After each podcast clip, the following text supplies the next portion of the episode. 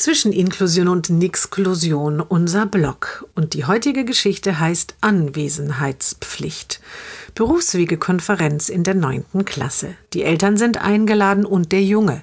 Für ihn besteht Anwesenheitspflicht. Vor allem die Schulrätin, so wird den Eltern gesagt, wolle ihn unbedingt kennenlernen. Aber der Junge mag es gar nicht, wenn man über ihn redet. Er selbst spricht wenig und große Runden mit vielen Erwachsenen lassen ihn ganz verstummen.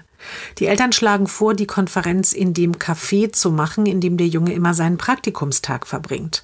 Alle könnten ihn bei der Arbeit erleben und immer mal etwas dazu fragen.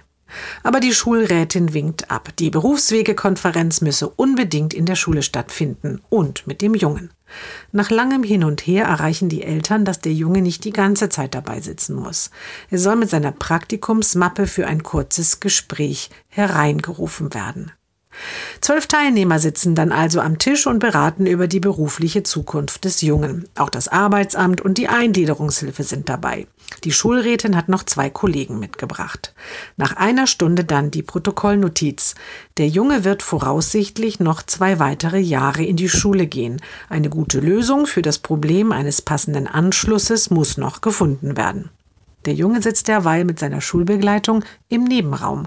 Seine Praktikumsmappe hat er die ganze Zeit unter dem Arm geklemmt. Aber hereingerufen wurde er nicht. Die Schulrätin hatte das völlig vergessen.